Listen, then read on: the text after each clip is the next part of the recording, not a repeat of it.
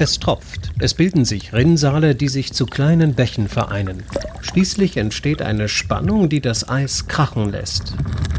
So hört es sich an, wenn die Sonne einen Gletscher zum Schmelzen bringt.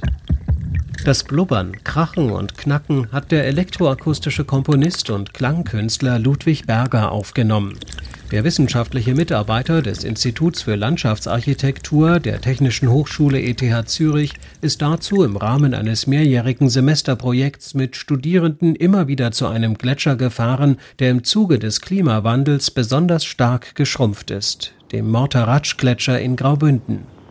Um wie mit einem Stethoskop in den Gletscher hineinzulauschen, braucht es spezielle, hochsensible Mikrofone direkt am Gletscher. Am Anfang haben wir es so gemacht, wir haben Löcher gebohrt und dann haben wir es über Nacht wirklich einfrieren lassen und dann am nächsten Morgen wieder das Signal abgehört.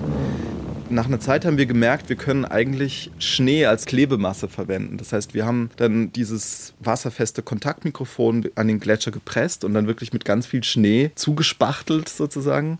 Und dann hat man genau auch diesen ganzen Kontakt zum Gletscher gehabt. Ludwig Berger, der aus dem Elsass stammt, in Weimar und Eichstätt studiert hat und der sich an der ETH Zürich mit dem Klang von Landschaften beschäftigt, war überrascht über die vielen unterschiedlichen Geräusche, die an einem Gletscher zu entdecken sind. Als wir zum ersten Mal aufgenommen haben, waren wir im Winter dort und da ist es wirklich sehr, sehr still. Also man hört erstmal eigentlich nur den Wind und so ein bisschen diesen kleinen Gletscherbach. Im Sommer dagegen, wenn viel Eis schmilzt und sich ganze Eisbrocken von der Gletscherzunge lösen, herrscht alles andere als Stille. Man hört natürlich mit den bloßen Ohren erstmal dieses Rauschen und eben dieses Krachen.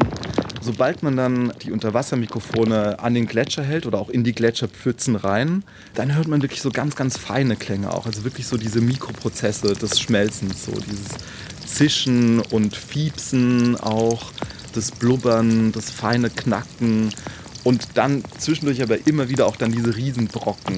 Die Aufnahmen hat der Klangkünstler nachbearbeitet, zum Beispiel Rauschen reduziert oder Lautstärken angepasst. Die daraus bei der Hochschule ETH Zürich entstandene Schallplatte wurde international stark beachtet, etwa bei Fachtagungen, nicht zuletzt, weil die Geräusche die Folgen der globalen Erwärmung anschaulich machen.